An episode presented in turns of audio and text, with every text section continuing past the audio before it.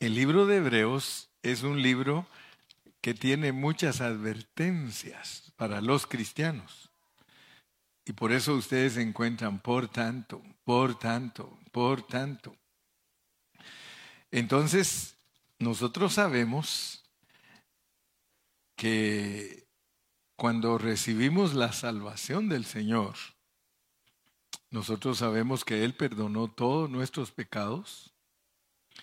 Por tanto, ¿qué significa que el juicio comienza por casa?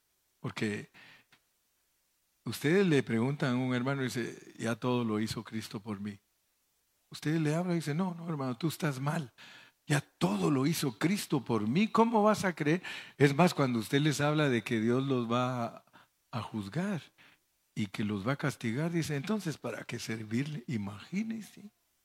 Yo he encontrado cristianos que después que yo les digo, hermano, te va a juzgar Dios. La Biblia dice que está establecido que los hombres mueran una sola vez y después de eso el juicio. También dice, porque es necesario que todos nosotros comparezcamos ante el tribunal de Cristo para que seamos juzgados de lo que hicimos mientras estuvimos en el cuerpo, sea bueno o sea malo. Amén. Dice, cuando el Hijo del Hombre venga en las nubes para dar recompensa a todos los hombres.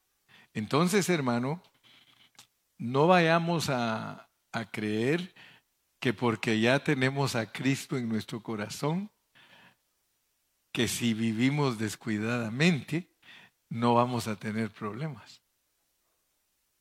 ¿Verdad? Porque muchos cristianos creen que porque ya aceptaron a Cristo, que ya la hicieron. Pero entonces no tendríamos versículos como Primera de Pedro 4:17 Veamos primera de Pedro 4:17. Para mis hermanas de Veracruz, les digo, sí, sí, vamos a hablar. Vamos a tocar hoy la, eh, las tinieblas de afuera, el lloro y el crujir de dientes. Fíjense cómo dice, porque es tiempo, porque es tiempo, o sea que es hoy, es tiempo, ahorita. Eso quedó ahí escrito para los cristianos del primer siglo, del segundo siglo, del tercer siglo, del siglo XX y del siglo XXI. Porque es tiempo de que el juicio comience por la casa de Dios. Y si primero comienza por nosotros, ¿cuál será el fin de aquellos que no obedecen al Evangelio de Dios? Fíjense, cuando hablamos de la casa de Dios, ¿quién, quién es la casa de Dios? La iglesia. Nosotros. Si nosotros no ponemos atención a la palabra de Dios, dice, porque es tiempo de que el juicio comience por casa. Todos nosotros debemos de saber por hebreos, y lo vamos a leer más adelante, que a los que Dios acepta como hijos, los castiga y los disciplina. Nosotros no somos personas que Dios tiene la vista gorda o se hace de la vista gorda con nosotros. Nosotros somos personas que desde que aceptamos a Cristo, Él nos recibió como sus hijos y nos va a disciplinar. Caminamos bajo disciplina. Algunos todavía no han entendido, por ejemplo, la, la Santa Cena o la Cena, porque nosotros fuimos que le pusimos Santa. La Biblia no dice Santa Cena, dice la Cena del Señor. Pero nosotros somos buenos para poner nombres, Santa Cena, ¿verdad? Pero quiero que sepan que si algunos no han entendido que para eso es la cena del Señor, para que vivamos bajo juicio. Si nosotros no tomamos la cena, nosotros no hay manera de que Dios nos mida. Dios nos mide a través de la cena. Por eso dice que el que toma la cena del Señor indignamente, juicio come y bebe para sí, por lo cual, dice, hay muchos fríos, enfermos y otros se mueren. Se vale morirse, hermano, pero de 80 para arriba. Pero si uno, ya mero, por ahí vamos. No, pero por eso nosotros no nos asustamos si alguien se muere viejito, porque uno dice, a veces se murió fulano, ¿y cuántos años tenía? 83. Ah, ya tenía tres de estar robando aire. ¿Verdad? O sea que cuando uno ya está grande es normal morirse, pero cuando uno está joven no es normal morirse. Pero muchos no han entendido eso. Todos, Dios quiere que todos, todos nos muramos viejitos. Todos. Yo siempre le digo a mi esposa, el día que cumpla 70 me voy a poner una buena. el día que cumpla 70 le digo, mira, mija, yo voy a estar contento porque dice la Biblia que la vida que Dios nos da a nosotros es 70. Y en los más robustos, 80. Así que después del 22 de octubre, porque el 21 de octubre que viene yo voy a estar cumpliendo 70. Y si ustedes me miran vivo el 22 de octubre, ya estoy en mi primer día de robusto. ¿Ah? Ya entré a otra etapa de mi vida, entré a los más robustos. Ok. Pero noten pues que como, cristianos tenemos que entender eso, pero no, no lo tomen así livianamente, sino tómenlo en serio. Porque nosotros somos gente que vive juzgada. Nosotros no podemos burlarnos de Dios. El que se burla de Dios sale perdiendo. Y Él quiere que todos tomemos la cena. Por eso a veces yo les digo, hermanos, si tú no tomas la cena, ¿por qué? Porque fíjate que el que la toma indignamente lo castigan, pero el que no la toma no tiene parte, peor, sí, porque no tiene parte con Dios. Entonces, cada vez que ustedes se comen ese panecito y se toman esa copita, que para muchos, Qué gran cosa. Pero la realidad es que ese es el termómetro de Dios para saber quién anda bien y quién anda mal. Vuelvo a repetir, si algún hermanito de nosotros tiene 80 años y se enferma, ya es difícil decirle que, que a lo mejor está tomando la cena mal, porque ya él ya casi nos está diciendo adiós. Pero un hermano de 40 años, de 50 años, y se nos enferma, tenemos que orar por esa persona porque uno tiene que entender que uno se enferma porque Dios lo está juzgando. Y hasta se lo puede llevar a uno, ¿verdad? Tampoco vayamos a cometer el error de que todos los que se enfermen los vamos a estar juzgando. Es seguro que anda en pecado. Es seguro que, porque entonces nos vamos a meter a problemas, ¿verdad? Que se enfermó fulano. ¿Y cómo? Está grave, está grave. Sí, dice el doctor que se va a morir. Híjole, ¿y cuántos años tiene? Tiene 55. No, hombre, entonces se ha portado mal. De seguro no ama a los hermanos, porque de verdad quiero que sepan que la razón por la cual lo castiga Dios a uno es por no amar a los hermanos, porque es no discernir lo que es el cuerpo de Cristo, la iglesia. ¿Verdad? Pero ya si alguien se enferma y le dice a usted que él ama a todos los hermanos, pues usted tiene que creer Entonces yo le digo, bueno, entonces el chamuco es el que te quiere matar o, o, algo pasa contigo. Por eso los amigos de Job estaban preocupados porque decían que por qué Job se enfermaba si, si no tenía por qué estar enfermo. ¿Qué hiciste, Job? ¿Qué hiciste?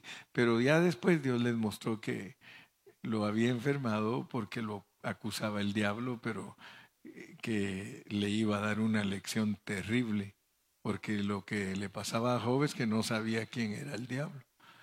No sabía quién era el diablo. Entonces, cuando ya le dijo a Dios, es que yo de oídas te había oído, pero hoy mis ojos te ven, hasta que le dijo quién era el diablo. Qué tremendo a que un cristiano para que pueda reaccionar tiene que saber quién es el diablo. Y Dios es el que le enseñó a Job quién era el diablo. Le dijo que era un acusador y que lo había destinado para destruirlo. ¿Sí? Entonces, pero pues que él creó a Satanás para destruirlo. Entonces, tranquilos. Pero el asunto, como vuelvo otra vez a decirles, es que nunca creamos que porque somos cristianos, que no vamos a tener problemas si vivimos vidas descuidadas. Porque el diablo es engañador y el diablo puede hacer que nosotros vivamos vidas descuidadas y que, que no nos importe, pues, que, que vaguemos. Así le llama en Hebreos Dios a los de Israel que no fueron obedientes. Dice, mi pueblo es duro de servicio, endureció el corazón y todo el tiempo andaba divagando, divagando.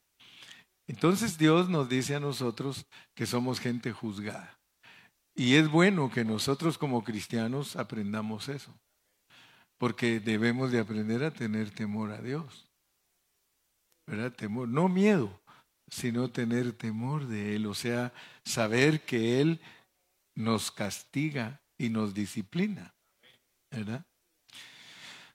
Muchos cristianos no creen que van a ser juzgados por Dios después que fueron salvos.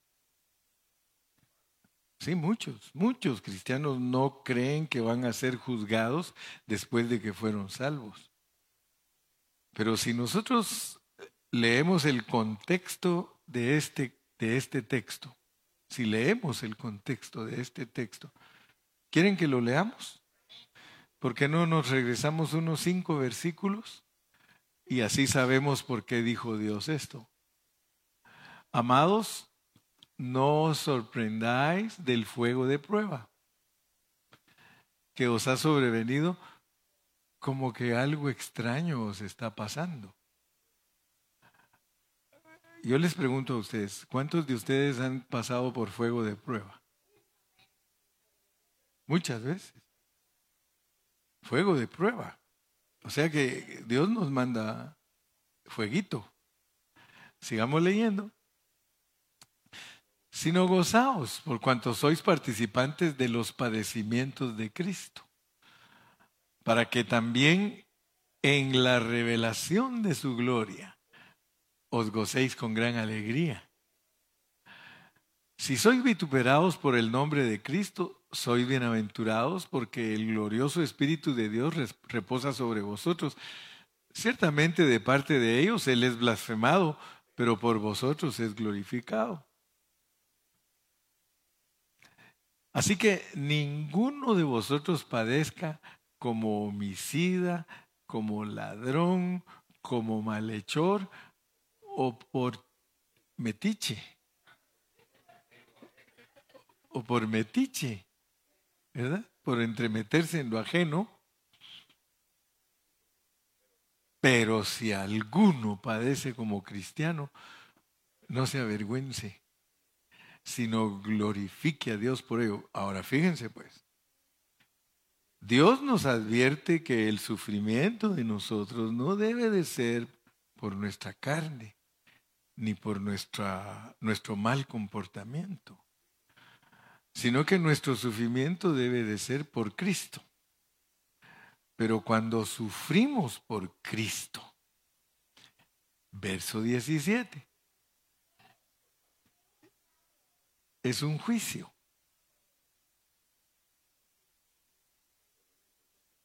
Eso cuesta entenderlo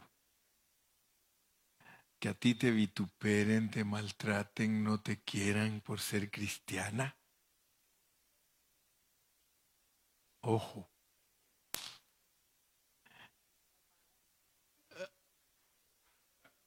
Es juicio. ¿Pero por qué? Porque la quieren recompensar. Pero regularmente nosotros no entendemos eso. A nosotros si alguien nos maltrata o nos trata mal y todo, nosotros nos ponemos contra esa persona. Cuando a nosotros nos hacen mal gesto, no nos tratan bien, por causa de Cristo nos vituperan, el Señor dice, yo te acepté de mi hijo y te estoy disciplinando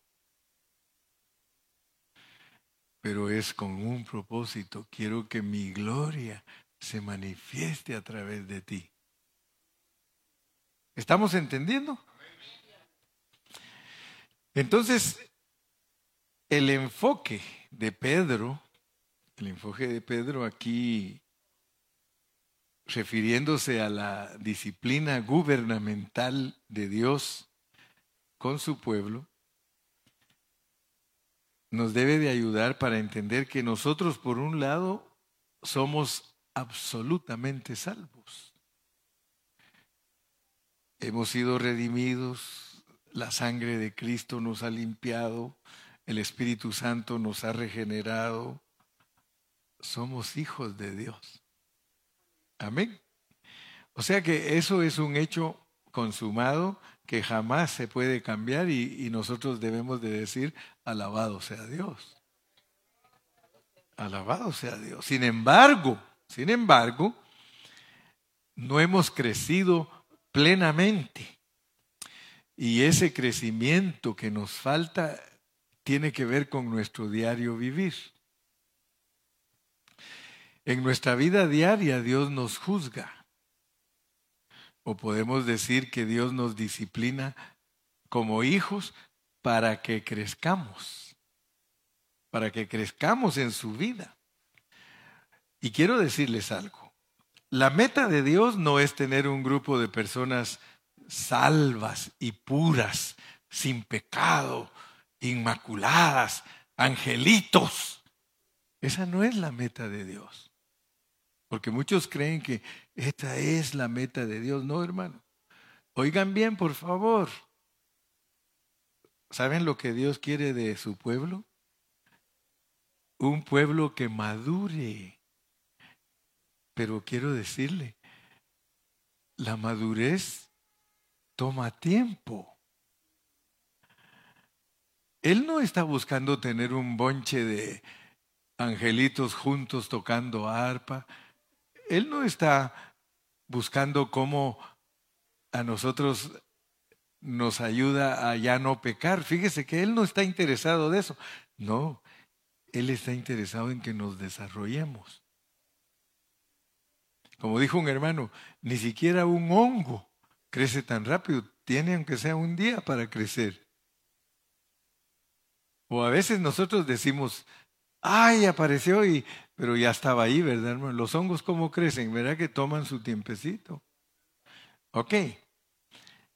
Por eso es que Pedro habla de el fuego, el fuego de tribulación, el sufrimiento, los rechazos, las persecuciones. Esos son tratos para que nosotros crezcamos para su reino. O sea que Dios nos está preparando. Fíjese, primera de Pedro 4, desde el 12 hasta el 19, podemos leer el 18 y el 19. Y si el justo con dificultad se salva, ¿en dónde aparecerá el impío y el pecador? Mire, bien interpretado este versículo es, yo te voy a salvar metiéndote zancadía. Y te voy a meter zancadía todos los días. Mira lo que dice Dios, si el justo con dificultad. ¿Ustedes se recuerdan de las carreras con obstáculos? La carrera con obstáculos hay que ir saltando los obstáculos y algunos a veces los bota el corredor porque no llegó a, la altura que tenía que llegar y le van contando todos los obstáculos que bota porque cada obstáculo que bota no lo pasó. Entonces yo quiero que ustedes vean en esta noche que Dios está tratando con nosotros con asuntos que corresponden al alma. Nosotros somos salvos de nuestro espíritu. En, ese, en esa parte tú no tienes ni un problema, en esa parte estás asegurado. En lo que es el espíritu del hombre, el hombre está asegurado, su salvación es eterna, absoluta, no tendrá ninguna pérdida en eso. Todos los versículos que tienen que ver con el espíritu del hombre son versículos certeros que le aseguran y le afirman al hombre que eternamente Dios lo ha salvado y que lo ha justificado y que lo escogió y que lo predestinó. Todos los versículos del espíritu. Pero no podemos dejar por un lado segunda de Corintios 5:10. Vamos ahora a leer segunda de Corintios 5:10.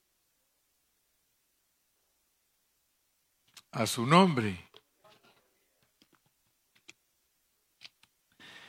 Porque es necesario que todos nosotros comparezcamos ante el tribunal de Cristo para que cada uno reciba según lo que haya hecho mientras estaba en el cuerpo, sea bueno o sea malo. Fíjense pues, si nosotros somos salvos de nuestro espíritu, y no hay problema para nada en nuestro espíritu, ¿de dónde nos van a juzgar?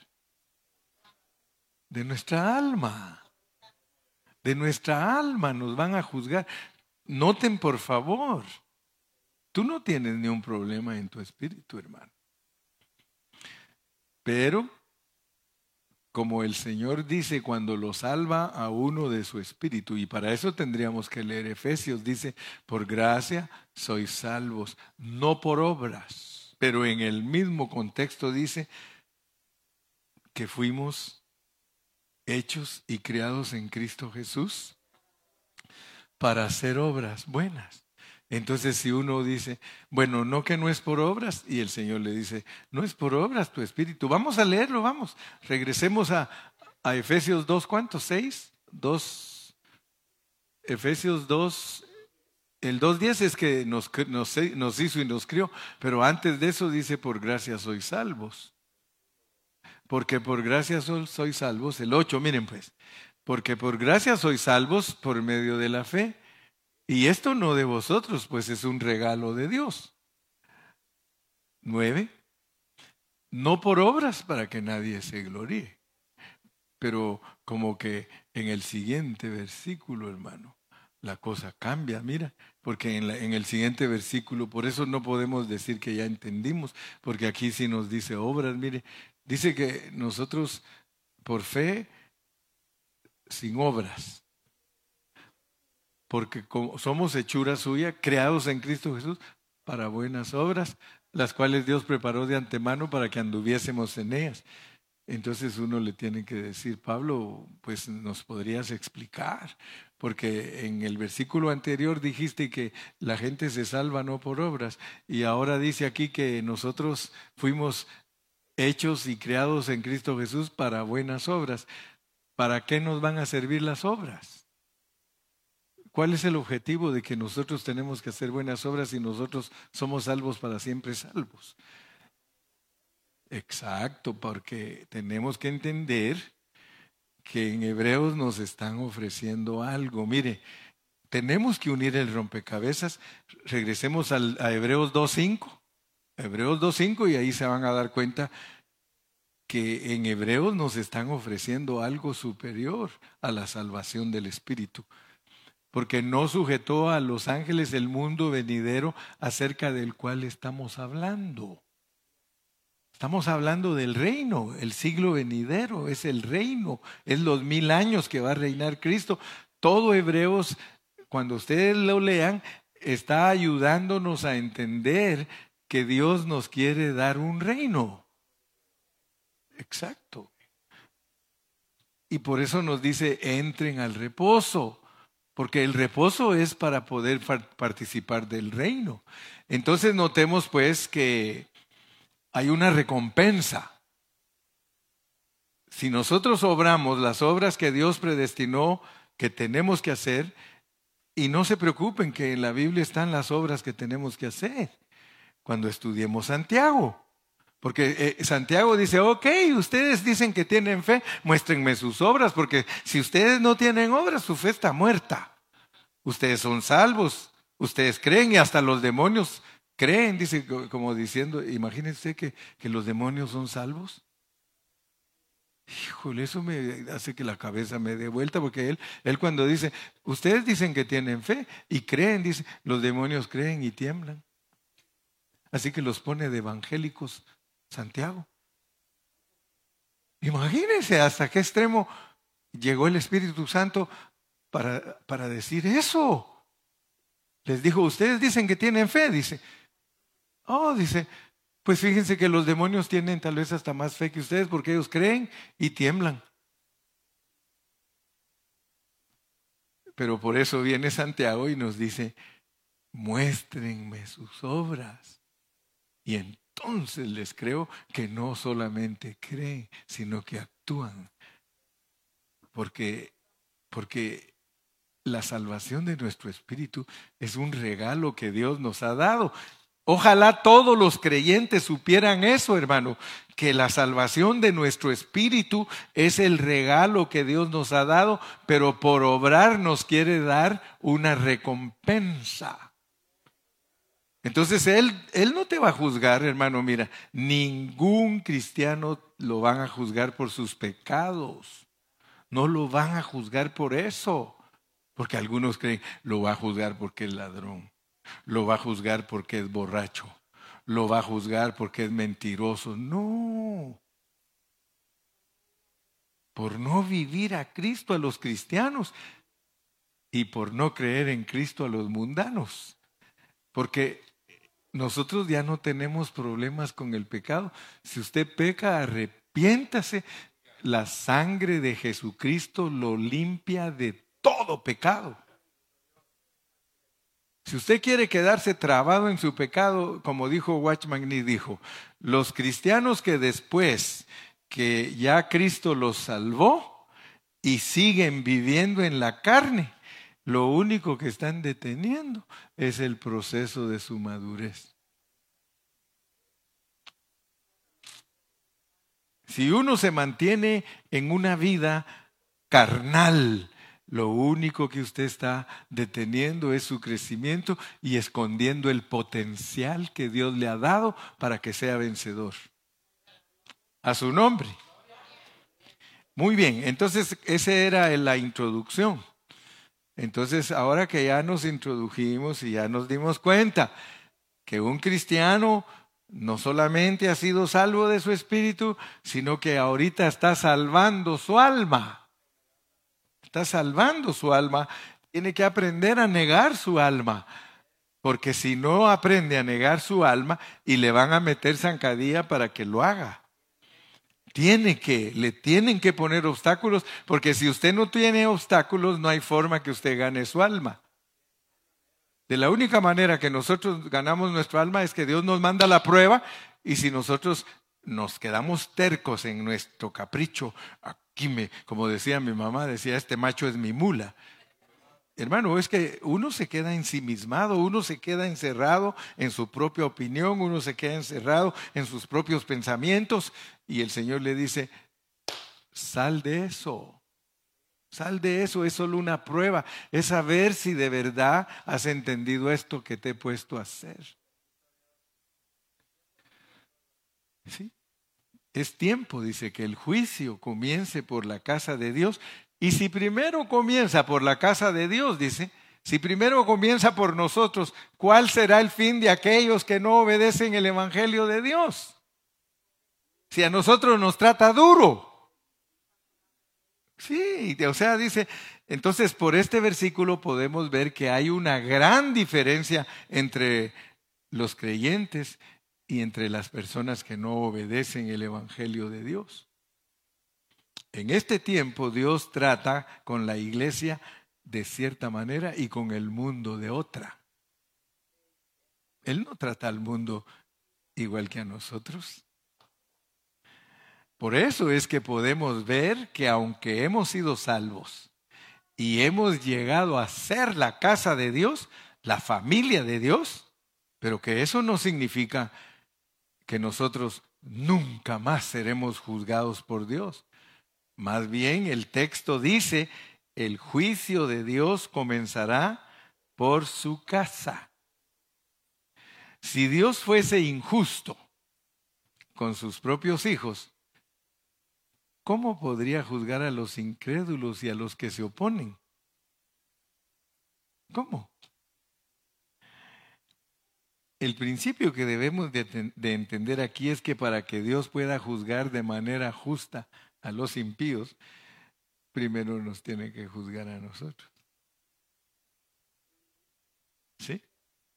Y no solo eso, todos necesitamos ver que la intención de Dios no es tener gente pulcra y limpia.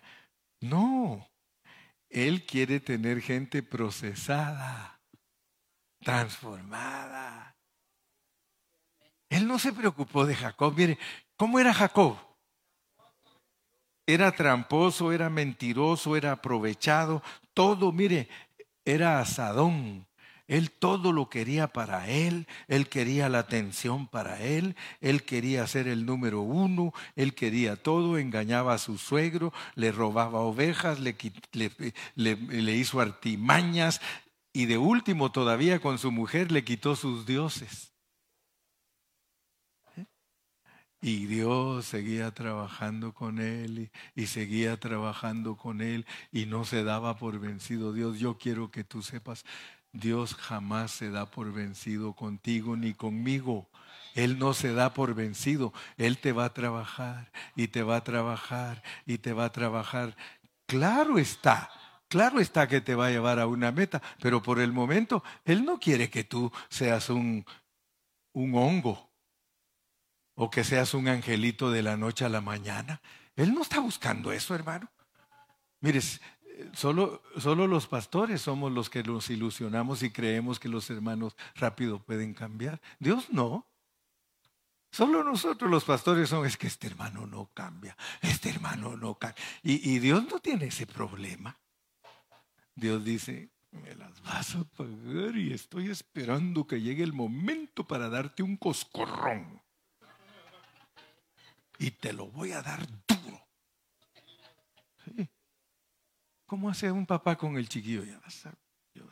Y el chiquillo anda y anda y corriendo y de, ya te dije que estés quieto y, ahí anda y, y, todavía mira al papá y lo voltea y, ya te dije que te voy, al llegar a la cosa me los vas a pagar, la alba, ¿eh?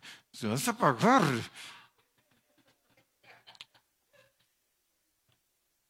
Y cuando no, no se le olvida. Bueno, al, chavito se le olvida que le iban a pegar, pero a la mamá no. No. Entonces, mis amados,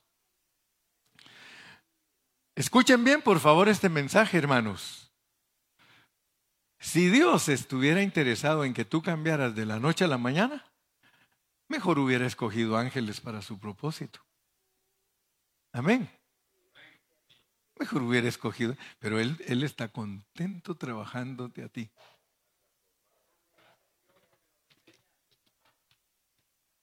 ¿Estás bravo? Sigue bravo. Te lo va a quitar el Señor. Te lo va a quitar. Ah, Bien cuereado vas a venir y llorando. gózate delante del Señor. Dios no tiene ni un problema en trabajarse a sí mismo dentro de nosotros. Así que si tú ves que tu hermano, tu hermana le está costando, mejor ora por él. Mejor ora por ella.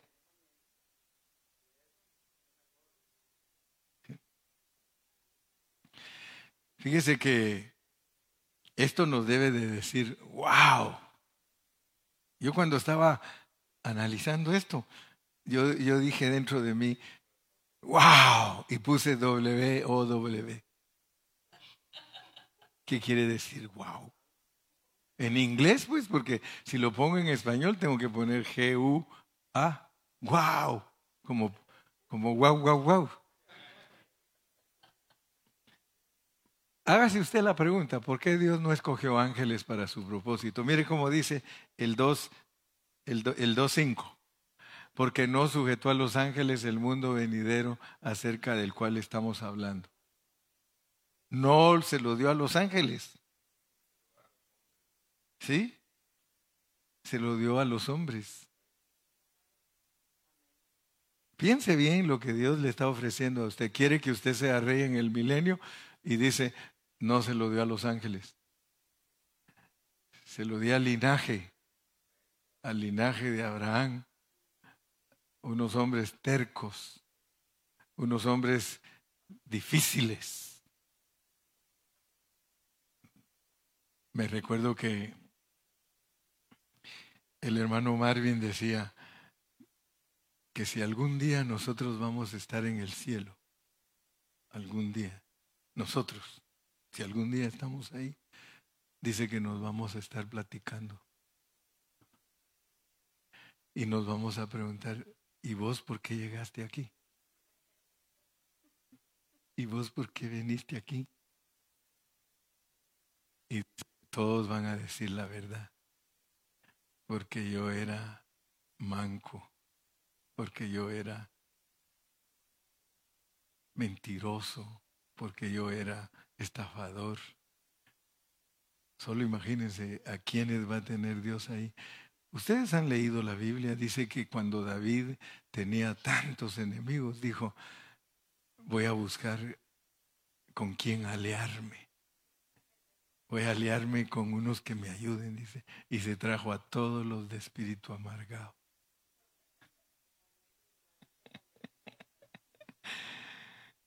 Eso es tremendo, hermano, que Dios, para que David pudiera vencer a sus enemigos, le dio un equipo de puros amargados y frustrados. Si eso no los quiere nadie. Sin embargo, Dios dice, I don't care. No me importa quién eres tú. No me importa tu pasado. No me importa lo que te está pasando ahorita. Ni siquiera me importa lo que te va a pasar. ¿Sabes qué me importa? Que vas a disfrutar lo que yo puedo hacer en ti.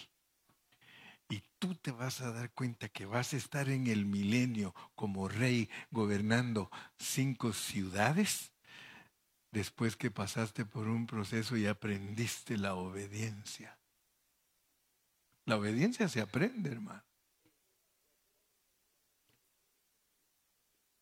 Cuando nosotros lleguemos al milenio, si Él nos permite y nos diga el Señor, bueno, tú vas a ser gobernador de Cucamonga, San Bernardino, Ontario, ah, te vamos a dar Aplan, aunque es chiquito, y te vamos a dar ah, las montañas. Tú vas a estar encargado de unos, de un medio millón de personas vas a hacer. Porque yo les digo una cosa, hermanos. Estudiando la Biblia, uno entiende que los remanentes de Dios son bien pequeños. Cuando Adán estuvo sin pecar, solo era un hombre el que agradaba a Dios. Después crecieron los hombres, los mató a todos y solo ocho hombres agradaban a Dios. Después Dios en un montón de naciones sacó a Abraham, formó un pueblo de Israel y cuando Cristo vino que hubo juicio, solamente 120 estaban en el aposento alto. Ahora noten qué nos ofrece a nosotros, porque muchos no han entendido. A nosotros nos ofrece a 144 mil, nada más. 144. Comparado con los cristianos de todo el mundo, porque estamos hablando de los que estén vivos, de los que estén vivos, 144 mil a ellos les va a dar a que reinen sobre todas las ciudades del mundo entero. Son 14 grupos de 10 mil. Y a mí me asusta porque cuando uno lee el Antiguo Testamento, léanlo y van a ver que dice que Enoch vio a Jesús venir con sus millares, con sus Millares. Y estudien la palabra millares. Son grupos de diez mil. Grupos de diez mil. O sea que comparado con toda la gente que hay, diez mil personas, 144 mil personas, son poquitas para gobernar el mundo, hermano. Van a alcanzar cinco ciudades, le ofrece a cada uno. Ustedes están como que no quieren. Como que no quisieran, están. Vuelvo a repetir, el juicio que viene no es para enfrentarnos. Oigan bien, el juicio que viene no es para enfrentarnos con nuestros pecados o nuestro comportamiento. ¿Cuántos de ustedes saben que cuando venga la gran tribulación todos nos volvemos buenos? Por eso, tranquilos, tranquilos. Si ahorita no puedes ser bueno, porque ahorita por cualquier cosa estás ahí inconforme, trompudo, ¿sí? espérate que venga la gran tribulación y vas a ver que vas a llorar. Un corderito, hermano Carrillo, espéreme, hermano. Ahorita me quisieras pegar. Pero cuando venga ese tiempo, ahí los voy a ver. ¿Sí? Can you give me some water, pastor? Sure, mijito, come here.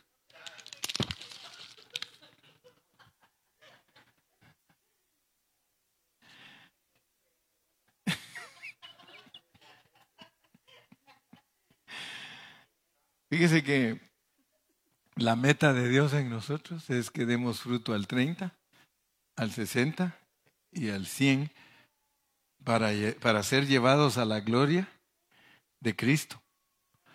Pero es necesario que nosotros cooperemos para ese crecimiento.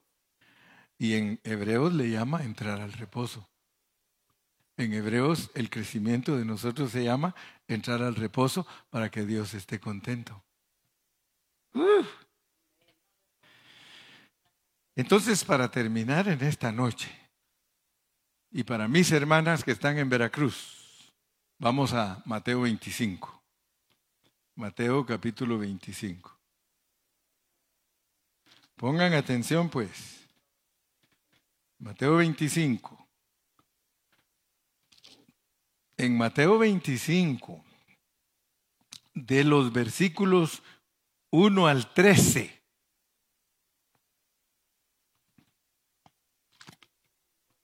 Versículos del 1 al 13. Tenemos una parábola, que es la parábola de las diez vírgenes. ¿Cuántos dicen amén? Y del 14 al 30 tenemos la parábola de los talentos. Póngame 25, 14. Aquí mire, 10 vírgenes. Amén. 25, 14. Porque el reino de los cielos es como un hombre que yéndose lejos llamó a sus siervos y les entregó sus bienes. Ok. Leamos el versículo 30. 25, 30. Y al siervo inútil, echadle en las tinieblas de afuera Allí será el lloro y el crujir de dientes. Pablo dice que nosotros somos una virgen. Para el apóstol Pablo la iglesia es una virgen. O sea que nosotros a los ojos de Dios somos vírgenes. Y si nosotros leemos del 1 al, del 1 al, ¿cuál les dije? Del 1 al 13. Si nosotros leemos del 1 al 13, ahí se nos habla de que las vírgenes que no fueron prudentes se quedan encerradas y las vírgenes que fueron prudentes se van a las bodas. O sea, no nos engañemos. Nos habla del reino el reino, el reino. Regresemos al 25.1. El 25.1 dice, entonces el reino de los cielos, el reino de los cielos. Pero no está hablando de, de, un reino que está allá en el cielo, porque no debemos confundirnos. Él le llama reino de los cielos, le llama a Cristo. Cristo es el reino de los cielos, la iglesia es el reino de los cielos. El reino de los cielos es semejante a diez vírgenes, pero noten que esas, esas vírgenes representan a la iglesia y las representa con cinco y cinco, cinco, cinco prudentes y cinco insensatas. No quiere decir que la mitad de los cristianos son prudentes y la otra mitad son insensatos, pero sí quiere decir que entre todos nosotros hay prudentes e insensatos. De acuerdo a la enseñanza pura de la Biblia, toda la iglesia está representada por esas diez vírgenes y las vírgenes que son prudentes tienen aceite en su lámpara y en su vasija. Y el aceite es el Espíritu, el Espíritu Santo los cristianos prudentes no solo tienen aceite en su lámpara, que es su espíritu, sino que tienen también aceite en su vasija, que es su alma. O sea que no se conformaron con su salvación por fe, obran, obran, obran, obran, porque saben que hay recompensa por obrar. Pero ninguno de nosotros puede obrar correctamente si no está llena la vasija de aceite, que significa que nosotros nos tenemos que estar llenando constantemente del Espíritu Santo. nosotros no tenemos que, conformarnos que, ah, ya, ya soy cristiano, ya el Señor me va a ayudar. Y es, a veces hasta decimos, ah, pues si me voy al llor y al crujir de dientes son mis business, no son los suyos, pastor. Imagínese, imagínese, hermano. Dice que se llama lloro y crujir de dientes. Es lloro y crujir de dientes. Entonces el reino de los cielos será semejante a diez vírgenes que tomando sus lámparas. Entonces, primariamente nosotros somos vírgenes. Pero tenemos que, ojo, ojo, ojo, ojo, porque una virgen tiene que estarse llenando de aceite, llenándose de aceite, llenándose de aceite. Para que ese aceite se rebalse de la lámpara y haya aceite para echarle a la vasija. Eso está ilustrado en el Antiguo Testamento cuando Elías le puso aceite a todas las vasijas y dijo, traigan más porque hay que seguir llenando vasijas y todavía quería más y dice, ya no hay, no, ya no hay. Traigan, busquen en los rincones, hay, es que, es el aceite no para, no para, no para. Gloria a Dios, hermano. Entonces, nosotros tenemos que ver que las vírgenes que tienen aceite en sus dos partes, que es la lámpara y la vasija, las mandan a las bodas del Cordero, al milenio. Pueden ir a cenar con el Señor, van a estar presentes en el reino de mil años. Aleluya. Pero pero por el otro lado tenemos el reino con los talentos. El reino con los talentos. Y fíjense, y esto nos debe de asustar. La historia la hemos leído docenas de veces tal vez, que a uno le dio cinco talentos, a otro le dio dos y a otro uno. Y noten, ese versículo, por favor, pónganmelo ahí. Es el, el 25.15. Dice, a uno dio cinco talentos, a otro dos y a otro uno. Pero note algo, hermano, y esto lo debe de impactar a usted. Se los dan conforme a su capacidad. Conforme a su capacidad. Y fíjese que muchos creen que, que Dios no toma en cuenta nuestra capacidad. Y por eso yo desafío a muchos hermanos. Yo me recuerdo que una vez leí que una águila se accidentó y esa águila se lastimó su ala y de alguna manera cayó cerca de los gallineros de un agricultor. Y dijo, pues está golpeada y ahí no, el, el, águila andaba así y se acostumbró a vivir con las gallinas y, y comía con las gallinas y todo. Pero de repente se empezó a sanar y se empezó a dar cuenta que dijo ella misma, eh, ¿qué estoy haciendo yo aquí entre las gallinas si yo soy águila?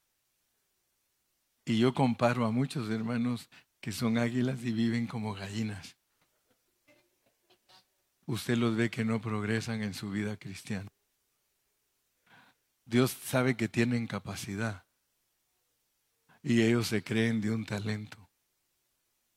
Hay hermanos, aquí están. Yo no voy a decir que son de la iglesia de Los Ángeles ni que son de San Bernardino. Aquí han estado conmigo por años. Puras gallinas. Son águilas y andan caminando entre todas las gallinas. Debiendo ser ya maestros. Ah, el hermano Carrillo, porque cinco talentos tiene. Fíjese que muchos así se defienden. Él porque tiene cinco talentos. Hay hermanos que tienen dos talentos y viven como uno. Algunos se los he dicho porque cuando ya estoy bravo les digo la verdad. En serio. Yo cuando estoy bravo le digo, ¿y tú qué te crees, hermano? ¿Tú crees que actuando de esa manera, hermano, estás siendo de bendición? Pues me voy, pues vete. Si no estás contento, vete. Vamos a ver cómo te va. Y no te estoy echando. Solo te estoy diciendo que no vivas como gallina. Si tú eres un águila, eres un cóndor. Y por eso me entristezco, hermano, porque hay hermanos que deberían de ayudarme a predicar aquí y todavía están como alumnos, como discípulos, debiendo ya ser maestros. Ni van a la célula, no toman responsabilidad. Mire, cada varón de esta congregación tiene que tener una célula. Su familia. Ah, no, él está, la familia de vacaciones, me tú. Cada uno de nosotros debe tener una célula en su hogar. No se vayan a enojar conmigo. Ya estamos, dice. ya estamos. Entonces el lloro y el crujir de dientes, mire en el versículo 30, porque con eso terminamos, le dije. Y aquí está por lo que te van a echar a ti al lloro y al crujir de dientes, eh, hermanos cristianos, por no trabajar en la obra de Dios, por no multiplicar su talento, no por ser virgen. Por ser virgen, virgen te van a medir cuánto de aceite tienes, pero por ser siervo, cuánto multiplicaste. Porque hay muchos que están contentos, su familia perdiéndose y ellos, alabaré, alabaré, alabaré. Y su familia perdiéndose. Y al siervo inútil, echarle en las tinieblas de afuera, allí va a llorar. Allí va a llorar. y va a crujir los dientes.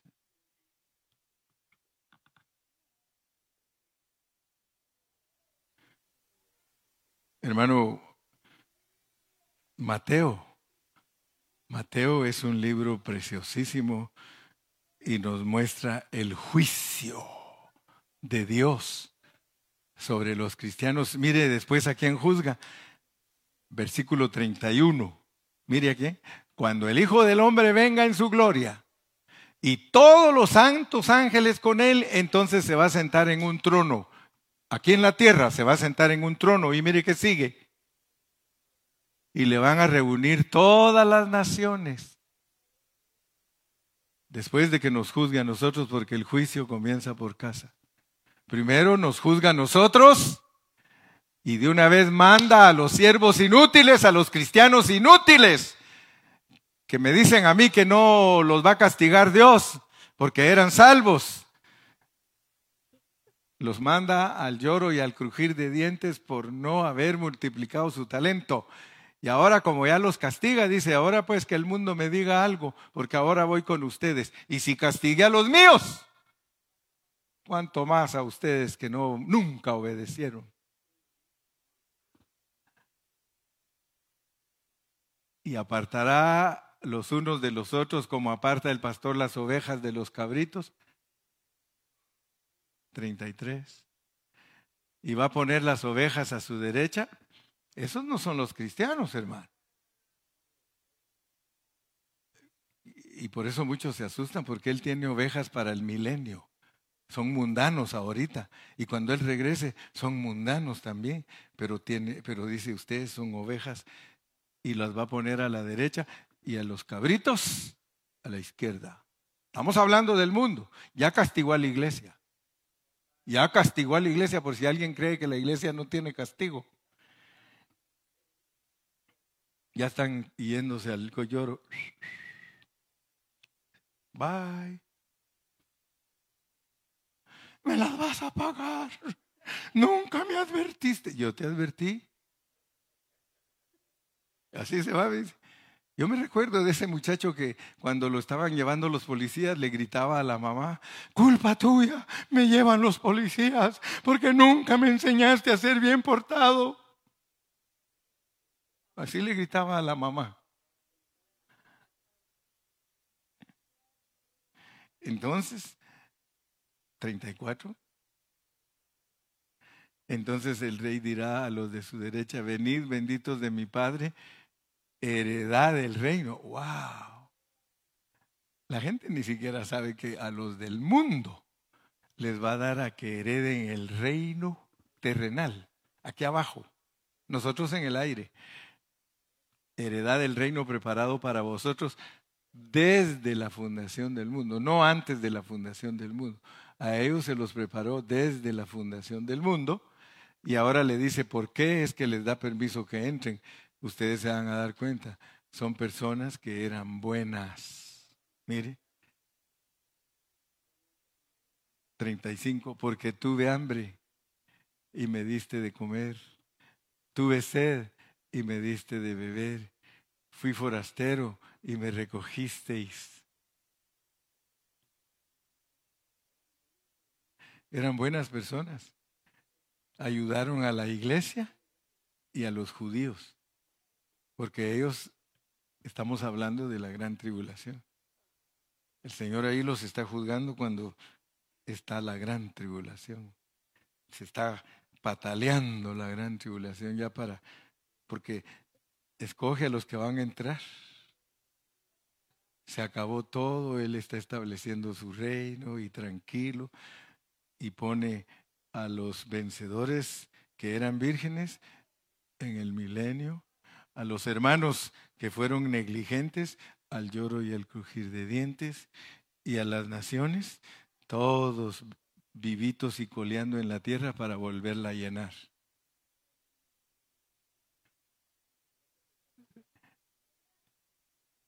Next chapter, in the same channel, at the same hour, and the same pelón. Órale pues. Póngase de pie.